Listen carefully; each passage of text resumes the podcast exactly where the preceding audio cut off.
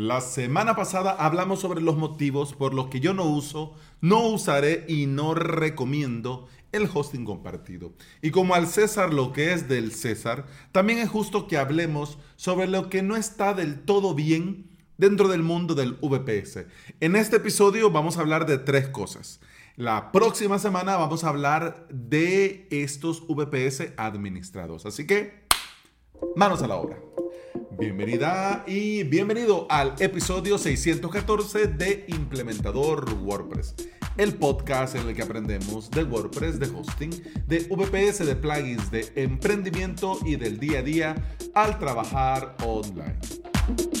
Una de las cosas que debemos separar desde el inicio es la diferencia entre proveedor de VPS y VPS administrado el proveedor de VPS te va a crear un servidor para vos, te va a dar los datos de acceso con un sistema operativo base y vas a ser vos el que tenga que hacer todo para que este VPS funcione según tus necesidades. En el VPS administrado, desde el panel de la empresa, vas a entrar a administrar el VPS. Vas a tener botones para algunas acciones de reinicio, apagado, encendido, pero la pregunta, ¿conviene más un administrado? ¿Moriré en el intento si me pongo con la terminal a poner a punto yo mi VPS? Bien, vamos a ver tres cosas en este episodio. Lo primero, los conocimientos técnicos.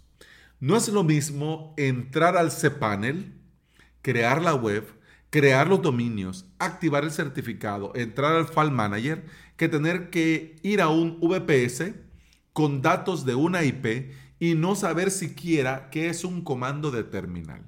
Bien, este es uno de los primeros problemas que nos vamos a encontrar cuando nosotros veamos al hosting VPS, los conocimientos técnicos. Esto puede ser un gran problema en la gran mayoría de casos. Aunque haya empresas que ya te incluyen Plesk o cPanel ya instalados en tu servidor, vos solo sola, tenés que entrar usando el puerto correcto y ya vas para adentro. Bien, pero en la gran mayoría de proveedores y casos, queremos instalarnos un panel por nuestra cuenta y solo va a llegarte a tu correo datos de la IP, nombre del usuario y una contraseña. ¿Qué hago con esto? ¿Dónde lo pongo? ¿Con qué comando me conecto? ¿Qué es una terminal? Eh, ¿Uso Windows? ¿Y dónde la busco? Infinidades de preguntas. Los servidores VPS van sobre sistemas operativos Linux que necesitan comandos y protocolos para conectarnos. Esto dicho así puede sonar muy sencillo, pero es un problema si no se tiene experiencia y si no querés ponerte a la tarea. ¿Se puede aprender? Sí. ¿Es complicado? No.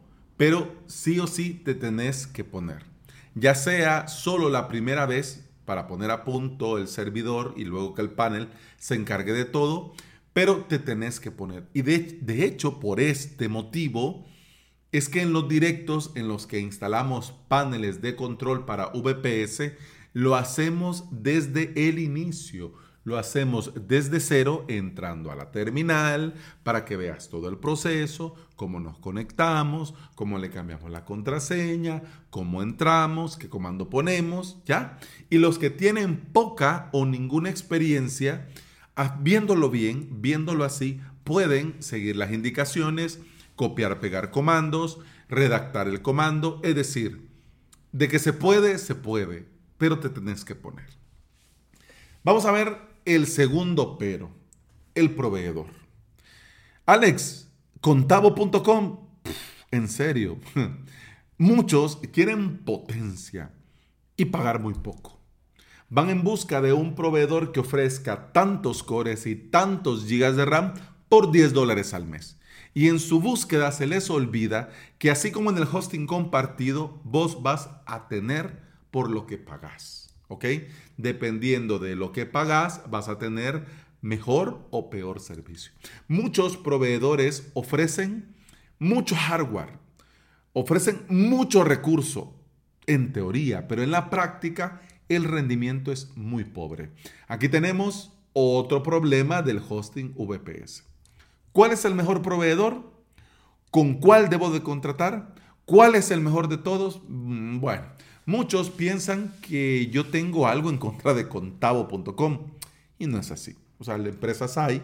Lo que pasa es que tuve mala experiencia en su momento, lo comenté, ¿ya? Y luego, de hecho, al día de hoy, tengo un VPS con ellos que de hecho ya le voy a dar de baja. Le tenía que haber dado de baja en julio porque lo contraté para un año, pero mira que entre una cosa y la otra no he puesto a punto el nuevo, pero ya, bueno, estamos ahí. ¿Qué te quiero decir? Que el hosting para pruebas para suscriptores está montado en un Estia, en un VPS de Contavo, ¿ya? Pero he comprobado que el rendimiento es muy pobre.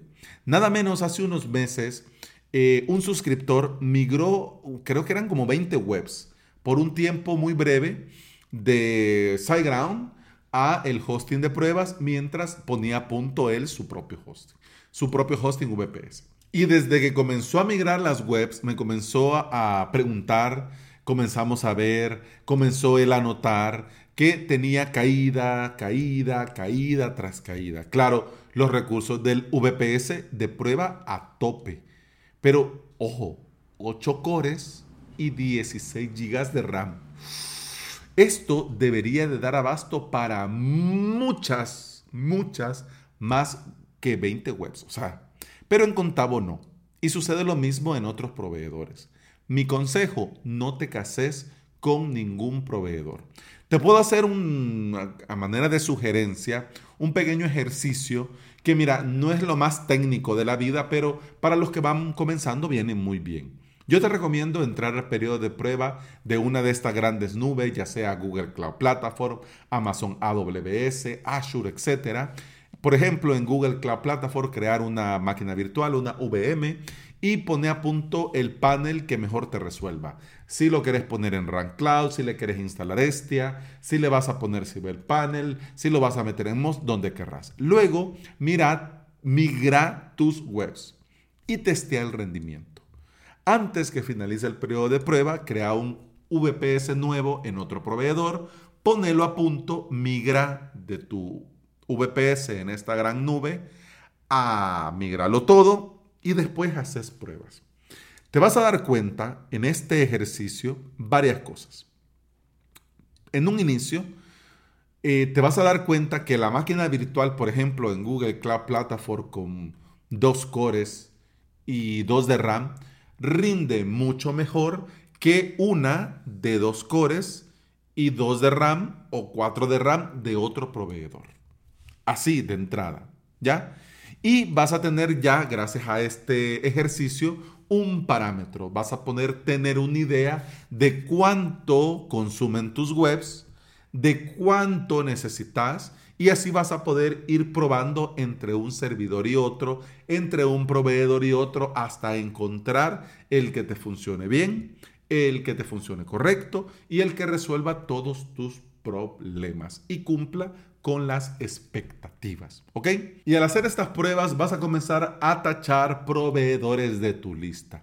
Se pueden hacer pruebas más a fondo, más profesionales, pero para que te hagas una idea sin mucho complicarte, pues ya te recomiendo esto. Y por si te lo estás preguntando, yo tengo en producción VPS en DigitalOcean, Hesner, AppCloud, OVH y Google Cloud Platform. Vamos a ver, ya estoy viendo el tiempo, vamos a ver al tercer pero de este episodio con relación al hosting VPS, el panel de control. ¿Qué panel uso? ¿Cuál es el mejor? Me dicen, mira Alex, yo quiero que tenga Lightspeed Server, que se le puede hacer copias de seguridad, que tenga el SSL gratis, que tenga File Manager, quiero opciones avanzadas de configuración y quiero que sea gratis. ¿Existe? Pues sí, tenés por ejemplo a STACP, tenés a, Panel, tenés a Webmin, tenés a CWP, etc. Que te dan todo esto gratis. ¿Cuál es el detalle? El soporte. Si algo pasa, tenés que ver vos cómo resolverlo. Tenés que leer eh, foros, ver documentación y uno que otro grupo sobre sysadmin para ver por dónde. ¿Existen paneles con soporte? Por supuesto que sí, pero son de pago. Pero Alex, ¿por qué tengo que pagar si este otro panel me da todo esto gratis? Ahí está el detalle. Vos tenés que evaluar qué es lo mejor para vos y qué es lo que mejor te conviene. Si no te vas a poner a trastear ni a cambiar cosas para explorar, mira, cualquier panel te va a funcionar y no te va a dar error. Pero si te pones a jugar y luego no sabes qué has tocado, ahí vienen los problemas, ¿ya? Yo te recomiendo comenzar con uno de pago estilo Ples o Run Cloud, agarrar experiencia y al tener un poco más de recorrido en este mundillo del VPS, te pasas a uno completamente gratis, si así te viene bien, si así lo querés. Si no quieres saber nada de cuestiones técnicas, si no quieres estar testeando proveedores, si no te apetece complicarte con los paneles de control, mira, el hosting VPS quizás no es para vos. Pero ojo, ojo que el VPS administrado en muchos casos es hasta peor que el hosting compartido. Así que no veas al VPS administrado como eh, el eslabón perdido. No lo es. ¿Ya? De hecho, del VPS administrado vamos a hablar el miércoles de la próxima semana. Y bueno, eso ha sido todo por este episodio. Muchas gracias por estar aquí, muchas gracias por escuchar. Te recuerdo que puedes escuchar más de este podcast en todas las aplicaciones de podcasting. Por supuesto, Apple Podcast, Google Podcast, iBox y Spotify. Eso ha sido todo por este episodio. Continuamos en el siguiente. Hasta entonces, goodbye. Salud.